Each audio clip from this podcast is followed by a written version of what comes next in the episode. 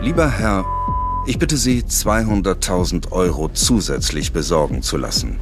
Vielen Dank. Spuren werden verwischt oder gar nicht erst hinterlassen. Nichts wird quittiert und aufgezeichnet. Eine anonyme Anzeige, wo jemand aufgeschrieben hat, was ihn eigentlich bedrückt bei der Siemens AG. Die Schweizer Großbank Credit Suisse muss umgerechnet rund 2 Milliarden Euro Strafe zahlen. There might be more of these lying out there, so there might be more skeletons in the closets. Where's Credit Suisse going to stand then? It's pretty scary actually. Organisiertes Verbrechen. Schmutziges Geld. Teil 1.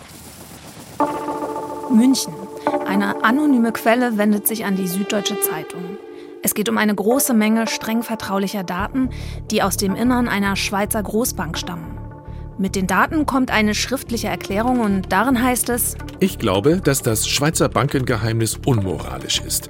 Der Vorwand, die finanzielle Privatsphäre zu schützen, ist lediglich ein Feigenblatt, um die schändliche Rolle der Schweizer Banken als Kollaborateure von Steuerhinterziehern zu verschleiern. Wir haben dieses Statement nachsprechen lassen, aber schnell steht fest, bei den Unterlagen handelt es sich um politischen Sprengstoff erster Güte. Diese Situation ermöglicht Korruption und bringt Entwicklungsländer um dringend benötigte Steuereinnahmen. Diese Länder sind also die Hauptleidtragenden. Und damit herzlich willkommen zu einer neuen Staffel von Organisiertes Verbrechen, dem Recherche-Podcast von NDR Info.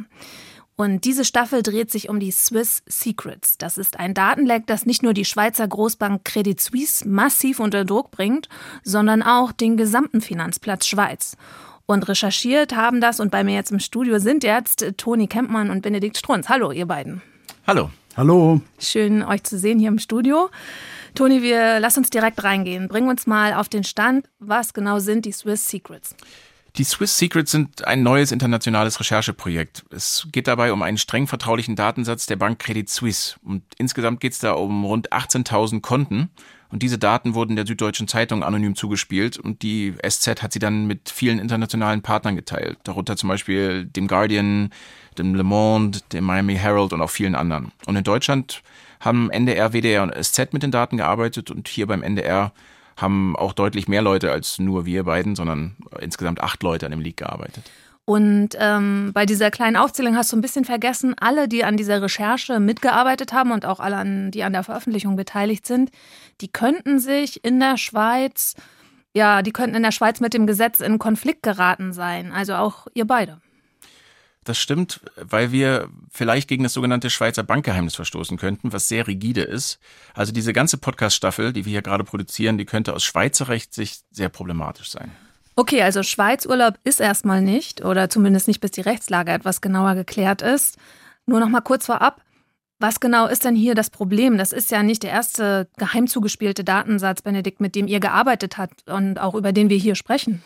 Ja, in dem Fall ist das Problem einfach ähm, die Schweiz. Du hast da äh, bis heute ein wahnsinnig rigides Bankgeheimnis und wer dagegen verstößt, dem drohen in der Schweiz dann wirklich heftige Strafen. Und da sind per Gesetz jetzt Journalistinnen und Journalisten erstmal nicht formell ausgenommen.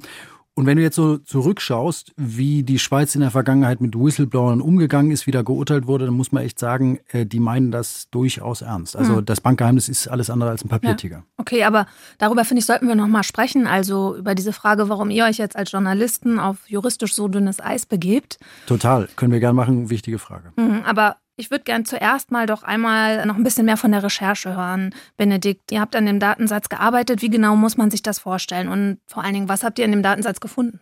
Also wenn ich jetzt eine ganz ehrliche Antwort gebe, muss ich sagen, wir haben diesen Datensatz schon eine ganze Weile vor uns gehabt und haben erstmal nicht damit arbeiten können, weil wir total viel andere Projekte hatten. Hm. Pandora Papers. Ja, ich erinnere mich. Äh, Wolf von Sophia, Long Drinks, Go Go Girls. Oh ja, ich genau, war dabei. Genau. Und dann kannst du dir vorstellen, sozusagen, du wartest drauf, dass du endlich in diesen Satz, Datensatz reinspringen kannst. Wir hatten, äh, Toni hat ein bisschen länger äh, schon dran gearbeitet, ja. aber wir hatten noch keinen Projektstart.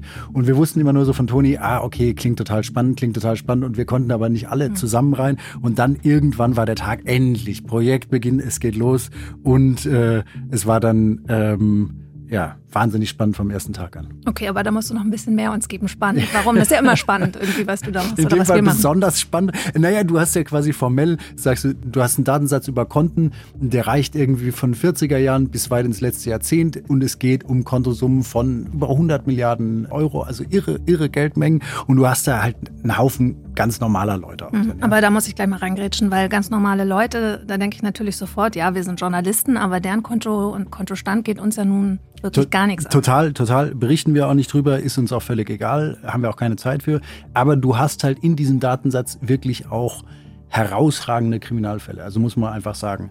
Ähm, es geht in diesem Datensatz auch um Korruptionsfälle, Staatsaffären, organisierte Kriminelle, Despotengelder und natürlich auch haufenweise um Politikerinnen und Politiker aus Ländern, die, sage ich jetzt mal, geldwäschemäßig eher eine große Katastrophe sind. Gut, ich gehe fest davon aus, dass ihr Beispiele dabei habt. Ja, da kann ich ein aktuelles Beispiel liefern. Wir hatten ja gerade in Kasachstan diese großen Demonstrationen, gegen die der kasachische Sicherheitsapparat mit wirklich großer Härte vorgegangen ist. Und dort wurde auch auf Leute geschossen. Am Schluss sind ja dann in der Tat rund 160 Leute wirklich ums Leben gekommen. Auslöser für diese Proteste war ja vordergründig der steigende Gaspreis, aber hintergründig ging es ja eigentlich um viel mehr. Es ging um die autoritäre Staatsführung, es ging um das Thema Korruption oder auch um den alten Präsidenten Nazarbayev und sein Umfeld. Denn dem wird ja schon lange unterstellt, dass er bis heute im Hintergrund die Fäden zieht. Und in diesen Swiss Secrets Daten, die wir jetzt einsehen konnten, da sehen wir, wie Mitglieder der kasachischen Elite ihre Gelder in die Schweiz geschleust haben. In den Daten findet sich zum Beispiel eine gewisse Dariga Nazarbayeva, das ist die Tochter des Ex-Präsidenten Nazarbayev. Und dem wird ja bis heute nachgesagt, dass er der politische Strippenzieher im Land ist. Und auf dem Konto seiner Tochter lagen zwischenzeitlich 21 Millionen Schweizer Franken. Und dann taucht da auch noch eine kasachische Unternehmerin auf, der nachgesagt wird, dass sie die Finanzen des Ex-Premiers managt. Und auf ihrem Konto waren zwischenzeitlich sogar mehr als 440 Millionen Schweizer Franken. Das sind ja Wahnsinnssummen. Also vielleicht zur Einordnung. Ein Schweizer Franke ist aktuell, glaube ich, so ungefähr ein Euro wert. Ja, genau so ist es. Hm. Und die Konten der beiden sind inzwischen auch wieder geschlossen, das sehen wir auch in den Daten. Aber die Frage, die wir uns natürlich gestellt haben, ist, woher kommen diese riesigen Vermögen? Und warum liegen die nicht in Kasachstan? Warum liegen die in der Schweiz? Wie sind die dahin ausgeleitet worden?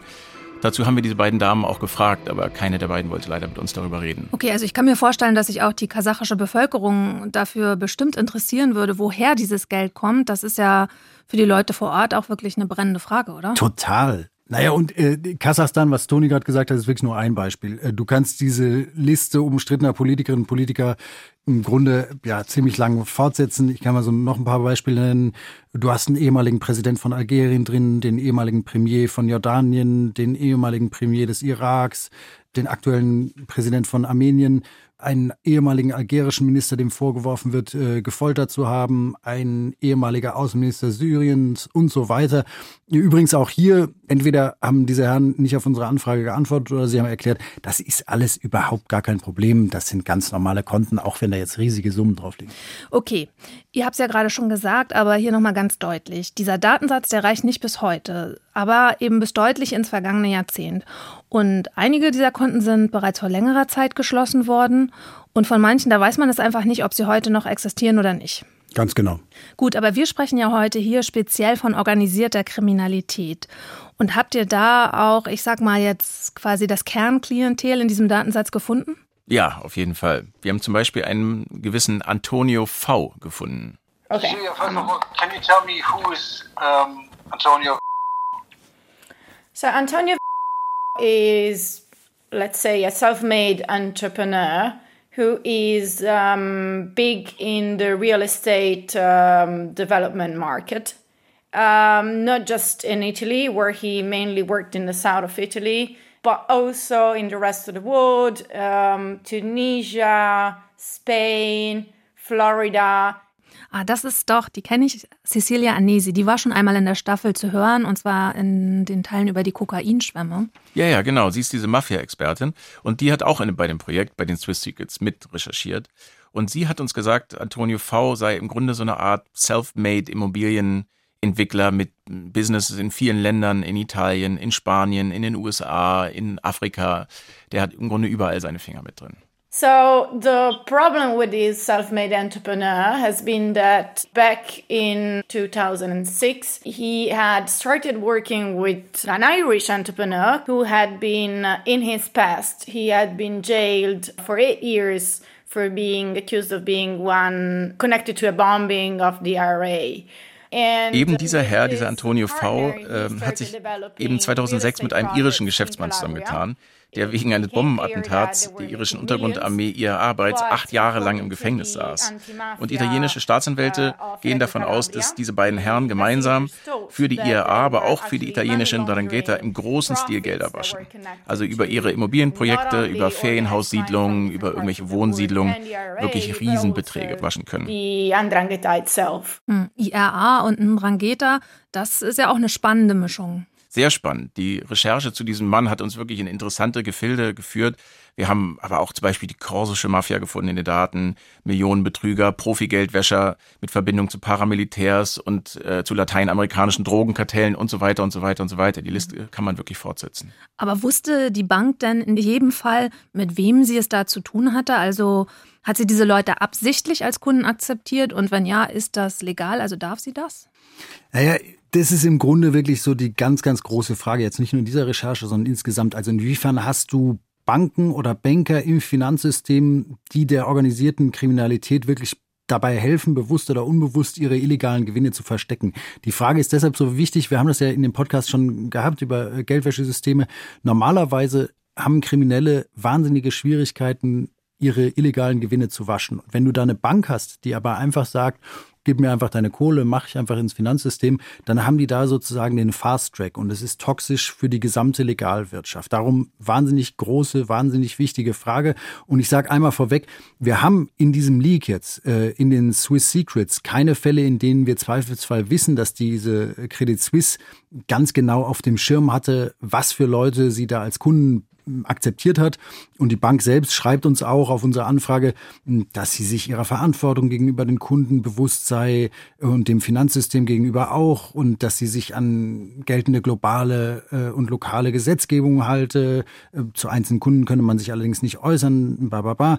Aber du kannst schon sagen, dass da einige Fälle drin sind in diesen Daten, wo du dich wirklich bei aller journalistischen Zurückhaltung einfach fragst, Warum zur Hölle habt ihr das gemacht? Also warum habt ihr diese Leute als Kunden akzeptiert? Ja, lasst uns auf diese Frage gern später nochmal zurückkommen.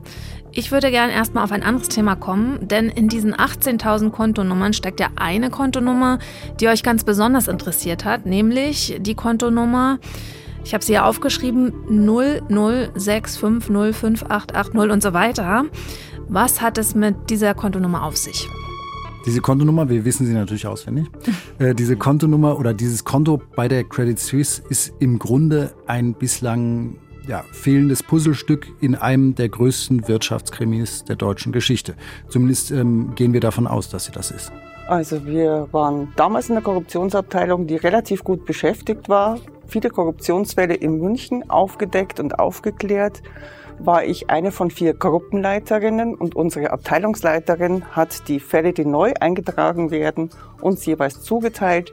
Und eines Tages ging schlichtweg eine anonyme Anzeige bei der Staatsanwaltschaft München I ein. Das ist Hildegard Bäumler-Hösel von der Staatsanwaltschaft München. Sie hat damals, also vor 17 Jahren, die sogenannte Siemens-Schmiergeldaffäre strafrechtlich aufgeklärt. Und dieses Verfahren ist mir dann zugeteilt worden. Eine anonyme Anzeige, eine Seite, wo jemand aufgeschrieben hat, was ihn eigentlich bedrückt bei der Siemens AG.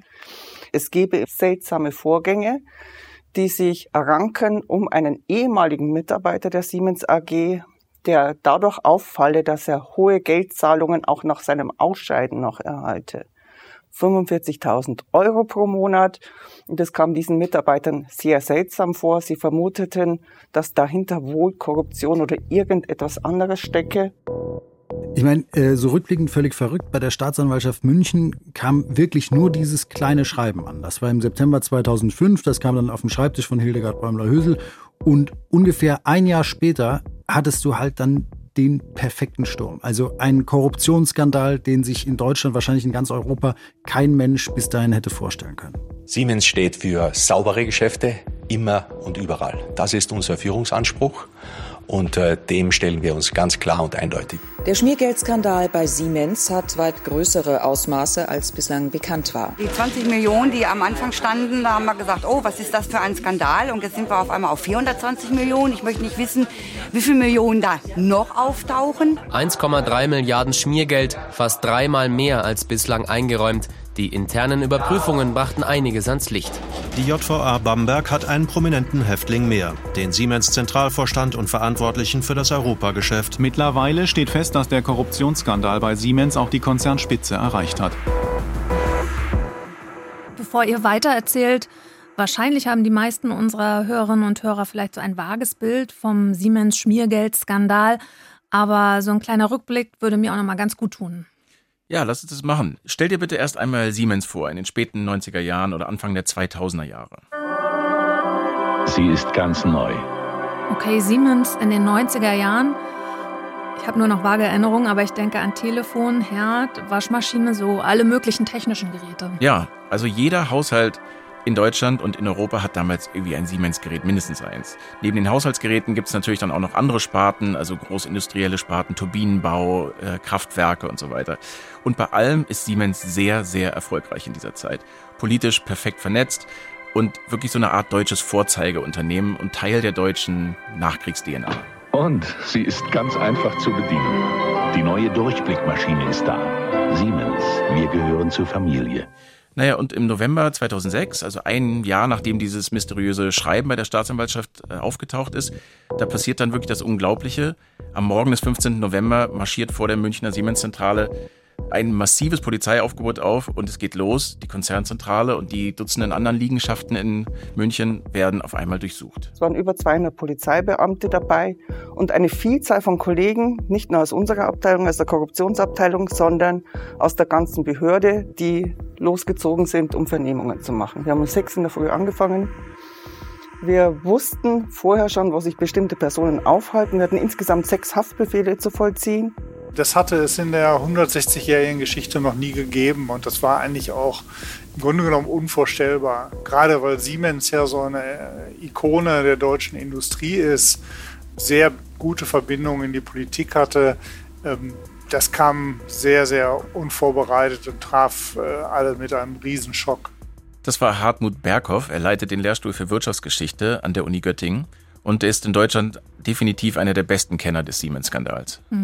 Ja, aber mutig, dass die Staatsanwaltschaft München da dann einfach so einmarschiert ist bei so einem Milliardenkonzern. Ich stelle mir das auch die ganze Zeit so bildlich vor, weißt du, bist da irgendwie bei Siemens, dem Weltkonzern, stehst mit so einem Durchsuchungsbefehl da und musst du auf jeden Fall sehr mutig sein. Aber ich meine, es ging ja ähm, auch nicht um Kleinigkeiten, sondern es war ja ein total massiver Vorwurf. Hildegard Bäumler-Hösel und ihre Leute gingen ja eben davon aus, nachdem sie dann recherchiert haben, dass Siemens Mitarbeiter wirklich im riesigen Stil Politikerinnen, Politiker und Entscheidungsträger geschmiert hatten, um an Aufträge zu kommen, und zwar wirklich auf der ganzen Welt. Und äh, die Durchsuchung und die Vernehmung zeigten eben dann ziemlich schnell, dass äh, Frau Baumler-Hösel mit diesem Verdacht absolut richtig lag.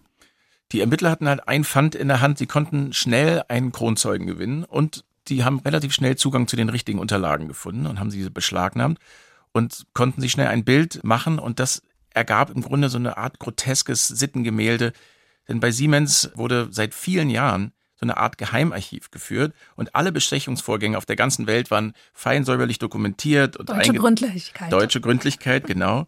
Und dieses kleine Geheimarchiv, wo, zu dem nur wenige Menschen Zugang hatten, das wurde von einer Handvoll von Leuten verwaltet, deren einzige Aufgabe es war, dieses Schmiergeldsystem am Laufen zu halten. Und äh, auch das Schmieren von Politikern lief halt bei Siemens, muss man halt wirklich sagen, nach höchsten Standards ab und war im Grunde sehr geordnet. Es hatte sich ein wirklich bürokratisches System, würde ich sagen, etabliert, wie man das Ganze abgewickelt hat sagt eben äh, Staatsanwältin Bäumler-Hüssel. Und ähm, es hat sich dann äh, sehr schnell gezeigt, wie das Ganze so abgelaufen ist. Und zwar folgendermaßen war das in zahlreichen Auslandsvertretungen von Siemens, äh, zum Beispiel in Griechenland, Südamerika oder in Russland, äh, saßen eben einige wenige Leute, ich nenne die mal die Eingeweihten, die wussten, dass es diese schwarzen Kassen gab bei Siemens in München. Und die waren eben dafür zuständig vor Ort dann in den jeweiligen Ländern in denen Siemens aktiv war, Kontakte mit Politikern und mit anderen Entscheidern herzustellen? Ja, ähm, wie sagt man so schön, Landschaftspflege, dass man also erstmal mit den Leuten ins Gespräch kommt, sie einlädt, also zum Essen und, und vielleicht zu einer Reise. Wenn das richtig große Geschäfte waren, dann brauchen die ja so einen gewissen Vorlauf. Man fängt ja nicht gleich mit Millionenbeträgen an. Landschaftspflege, das ist ja auch ein interessantes Wort in diesem Zusammenhang. Total guter Euphemismus auf jeden Fall. Wir haben äh, mit ziemlich vielen ehemaligen Mitarbeiterinnen und Mitarbeitern äh, von Siemens äh, darüber gesprochen, über diese Landschaftspflege, die selbst auch in diesen Schmiergeldskandal verwickelt waren. Und die haben das eben so beschrieben, dass du unter Umständen zunächst mal kleinere oder größere Geschenke gemacht hast. Der Konzern hat sich einfach insgesamt wahnsinnig generös und großzügig gezeigt. Die 7000 Euro habe ich an von uns eingeladene nigerianische Journalisten auf der CeBIT als Taschengeld übergeben. Ich habe immer wieder Medikamentenbestellungen beim Betriebsarzt der Siemens AG aufgegeben. Die Medikamente waren für nigerianische Entscheider bestimmt. Natürlich hat der Betriebsarzt diese Person nie untersucht. Bei dem Posten handelt es sich um Tischwäsche, die in München eingekauft wurde für einen Kunden von Siemens hier vor Ort. Das sind Passagen aus den Verhören von Siemens-Mitarbeitern. Die stammen tatsächlich aus den Gerichtsakten. Die konnten wir tollerweise lesen. Und wir haben die Zitate dann zusammengefasst und äh, dann einfach nachsprechen lassen. Hm. Und aber wenn es dann um was Wichtiges ging, dann ist auch mehr Geld geflossen? Genau. Also wenn es dann um wirklich äh, richtig große Aufträge ging und darum ging, an die zu kommen, dann hat Siemens richtig Geld verteilt. Also paar hunderttausend Euro an den Minister, paar hunderttausend Euro an den Staatssekretär und so weiter. Und das notwendige Geld, äh, das haben sich die Eingeweihten in den jeweiligen Ländern einfach per Fax in München bestellt. Lieber Herr, ich bitte Sie, 200.000 Euro zusätzlich besorgen zu lassen. Vielen Dank. Ihr Zulasten der Projekte Nigeria werden folgende Zahlungen abgerufen. Position 1 Euro 250.000. Gruß. Lieber Herr, ich bitte Sie 20.000 Pfund, 100.000 D-Mark und 100.000 Schweizer Franken Herrn mitzugeben. Vielen Dank. Ihr? Okay, die Faxnummer hätte ich auch gerne. Das waren nochmal Zitate aus den Siemens Gerichtsakten, oder? Ja, ja, das stammt alles aus den Verhörprotokollen. Okay, und könnt ihr vielleicht noch mal so eine Dimension nennen? Wir haben es ja vorhin schon so ein bisschen gehört, 1,3 Milliarden. Also wie umfangreich hat Siemens damals geschmiert und äh, vor allen Dingen, was ist dann danach passiert? Also man muss sagen, Siemens hat wirklich massiv geschmiert damals. Alleine in dem Zeitraum 2002 bis 2006, äh, das war der Zeitraum, den sich die Staatsanwaltschaft angeguckt hat, da konnten die Ermittler über 4000 illegale Zahlungen identifizieren. Wir haben auch gesehen, dass es durchaus üblich war, dass Siemens in Großprojekten bis zu 25 Prozent der Auftragssumme geschmiert hat. Also insgesamt belief sich das allein für diesen Zeitraum auf eine Höhe von 1,3 Milliarden Euro. Wahnsinn. Ja, und weil du gefragt hast, was ist danach passiert, man muss einfach sagen, die Staatsanwaltschaft München ist da eiskalt im Tiefflug einmal drüber gegangen. Die haben äh, Beschuldigte und Zeugen noch und nöcher vernommen und konnten letztlich wirklich viele Verfahren auch abschließen. Und wenn du einen Strich drunter machst, muss man sagen, für Siemens wurde das zu einem kompletten Desaster. Also Führungspersonal musste zurücktreten, darunter äh, der Chefaufseher Heinrich von Pierer. Der Konzern musste insgesamt drei Milliarden Euro bezahlen, also an Strafen, an Rechtsberatung und so weiter. Naja, und dann wurden eben auch noch ziemlich viele Mitarbeiter verurteilt. Allerdings muss man sagen, zu eher geringen Strafen, wenn man das so im Rückblick anschaut, äh, so in der Regel Geldauflagen und Bewährung. Aber fette Schmiergelder haben wir ja gehört und so geringe Strafen wie das? Also das hat verschiedene Gründe. Man muss sich das nochmal ins Gedächtnis rufen. Korruption in Deutschland ist zwar schon sehr lange strafbar, aber nur in Deutschland selbst. Also wenn man jetzt hier einen Polizisten oder einen Politiker besticht. Im Ausland allerdings war das ganz anders. Da ist es erst Ende der 90er Jahre, Anfang der 2000er überhaupt eine Straftat geworden. Und davor konnte man Schmiergeld im Ausland eher noch steuerlich absetzen, also so als nützliche Aufwendung eher. Und das hat natürlich dazu geführt, dass sich äh, viele Manager im Recht wähnten, äh, auch nachdem die Gesetze geändert waren. Ne? Man war das eigentlich gewohnt, das so zu machen. Das war in gewisser Weise normaler äh, Geschäftsverlauf. Und das wurde bei dem Strafmaß sicherlich auch berücksichtigt, dass es ein relativ neuer Straftatbestand war und dass es auch einfach gängige Praxis in den Jahren davor war. Und dann gab es auch noch einen ganz entscheidenden weiteren Punkt. Alle Befragten konnten der Staatsanwaltschaft wirklich glaubhaft machen, dass sie sich nicht bereichert haben und haben das auch immer gebetsmühlenartig wiederholt in den Verhören. Hm. Aber wir haben ja, oder besser gesagt, ihr habt ja diese Kontonummer, ihr wisst sie auswendig, ich müsste jetzt nochmal nachlesen. Äh, was ist das für eine mysteriöse Kontonummer oder für eine mysteriöse Daten, die ihr da gefunden habt? Ähm, und warum genau, Benedikt, du hast es ja vorhin gesagt, ist das jetzt ein bislang fehlendes Puzzlestück im Siemens-Schmiergeldskandal? Ja, das Konto, das wir da in den Swiss Secrets äh, Daten gefunden haben, gehört einem ehemaligen Siemens-Manager. Eduard Seidel heißt der. Und Seidel hat lange Zeit für Siemens in Nigeria gearbeitet und zwar äh, insbesondere in der Telekommunikationssparte. Später hat er dann die ganze Nigeria-Tochter von Siemens geleitet. Und Eduard Seidel war eben auch so ein Eingeweihter in dieses Schmiergeldsystem. Er hat äh, in Nigeria für Siemens geschmiert und zwar quasi allein verantwortlich oder hauptverantwortlich und er wurde deshalb auch in München im Zuge der Aufarbeitung des Skandals verurteilt. Im Grunde muss man sagen, dass es nicht nur ein Konto ist. Herr Seidel hat während seiner aktiven Zeit in Nigeria, also zwischen 1985 und 2005, insgesamt sechs Konten eröffnet. Bei der Bank Clariden Loy, das war eine Credit Suisse-Tochter. Und auf einem dieser Konten lagen den Daten zufolge, die wir gesehen haben, im März 2006 54 Millionen Schweizer Franken. Okay, auf einem Privatkonto 54 Millionen Schweizer Franken. Das ist wirklich viel Geld. Und äh, ich nehme an, dass Herr Seidel aus keiner reichen Familie stammt oder irgendwelche Lottogewinne bekannt sind? Nee, nach allem, was wir wissen, kommt Herr Seidel wirklich eher aus wirtschaftlich bescheidenen Verhältnissen. Das sagt er selber auch in äh, seinen Aussagen aus. Und er hat natürlich gut verdient als Siemens-Manager, aber er hat auch nicht irre gut verdient. Mit anderen Worten, es stellt sich die Frage, woher kommt dieses Vermögen? Ganz genau. Das war unsere Ausgangsfrage für eine relativ aufwendige Recherche, sag ich mal. Woher kommen diese 54 Millionen Schweizer Franken auf dem Konto eines ehemaligen Siemens-Managers? Und da hätten wir natürlich auch sehr gern mit Herrn Seidel selbst drüber gesprochen. Wir haben aber, wie es leider oft so ist in solchen Fällen, ähm, keine Antwort von ihm bekommen, sondern nur von seinem Anwalt. Und der schreibt uns, dass sein Mandant auf gar keinen Fall Geld von Siemens gestohlen hat oder sich irgendwie bereichert hat persönlich. Und äh, hier zitiere ich mal, aufgrund korrupter oder krimineller Verhaltensweisen in Nigeria.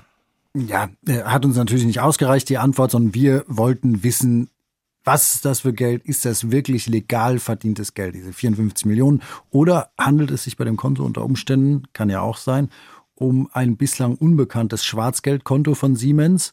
Oder handelt es sich unter Umständen um Siemens Schmiergelder, die Herr Seidel eben ja, an die Seite geschafft hat? Und welche Rolle spielt dabei eigentlich die Credit Suisse Bank? Mhm. Und für diese Recherche, so viel kann ich glaube ich schon mal vorwegnehmen, musstet ihr tief in der nigerianischen Vergangenheit des ehemaligen Siemens-Managers recherchieren. Und ihr seid dabei, das darf ich glaube ich auch schon mal sagen, auf einige ziemlich spannende Fakten gestoßen, auch auf Fakten, die die Münchner Ermittler damals nicht herausgefunden haben. Have you ever been to Lagos? Eh? Have you been with a guy from my city? Hakuna Matata. I like your matako, matiti. Hier schon mal ein bisschen Musik zur Einstimmung für die nächste Folge. Die spielt vor allem in Nigeria äh, und eure Recherche zu den Swiss Secrets geht dort weiter und natürlich auch die Suche nach diesen 54 Millionen beziehungsweise nach dem Ursprung dieser 54 Millionen bin ich schon sehr gespannt drauf. Für heute sage ich aber erstmal Tschüss, vielen Dank, Toni Kempmann und Benedikt Strunz. Bis zum nächsten Mal. Tschüss. Tschüss.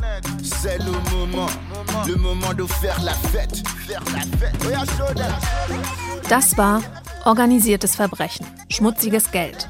Ein Podcast von NDR Info. Autor Benedikt Strunz. Redaktion Lena Gürtler. Regie Hanna Brünjes. An den Swiss Secrets Recherchen beteiligt waren Massimo Bognani, Lisa Maria Hagen, Volkmar Kabisch, Elena Kuch, Johannes Jolmes, Antonius Kempmann, Benedikt Strunz und Julia Wackett. Technische Realisation Georg Tschoske, Sven André Köpke und Dennis Schröder. Wenn ihr Fragen, Anregungen oder Kritik habt oder wenn ihr vielleicht einen Hinweis für uns habt, dann schreibt uns unter recherche.ndr.de. Und wenn ihr mehr Recherchen von uns hören wollt, dann empfehlen wir den Podcast Paradise Papers im Schattenreich der Steueroasen. Alle sieben Folgen gibt es in der ARD Audiothek, der Audio-App der ARD. Mein Name ist Bastian Berbner. Ich bin John Götz. Ich bin Reporter bei der Zeit und hier beim NDR Podcast-Autor. Und du, John, bist Investigativjournalist beim NDR. Und wir erzählen jetzt hier zusammen die Geschichte von Mohamedou Slahi. Ein Mann, der 14 Jahre lang in Guantanamo Bay festgehalten worden ist. Also dem Gefängnis, in dem die Amerikaner die Menschen eingesperrt haben, die sie für die schlimmsten der schlimmen Terroristen gehalten haben. These are the worst of the worst. The worst of the worst. These people the worst of the worst. Und eigentlich davon soll Mohamedou der Allerschlimmste gewesen sein. Nach allem, was wir wissen, war er derjenige, der so heftig gefoltert worden ist dort in Guantanamo wie kein anderer. Genau. Jahrelang wird Mohamedou Slahi in Guantanamo festgehalten, ohne dass je Anklage erhoben wird. Der Podcast Slahi, 14 Jahre Guantanamo, erzählt seine Geschichte. Wie konnte es dazu kommen? Wurde er bloß aufgrund unglücklicher Zufälle festgehalten? Wer waren die Menschen, die Slahi verhört, bewacht und gequält haben? Und was macht Folter mit Menschen, mit denen, die gefoltert werden und denen, die foltern. Es geht um nichts Geringeres als Leben und Tod. Do I want to kill him? He should lose his life. You know this is death. Adieu, right there. Monsieur Soleil. Um Krieg und Frieden. I'm good at the bad stuff. To have a gun. We're going to be going to war. An instrument of death. Um eines der größten Verbrechen der jüngeren Geschichte. Muhammad, this World War III going on. Somebody's going to pay for this. Sly. 14 Jahre Guantanamo. Ein Podcast vom NDR.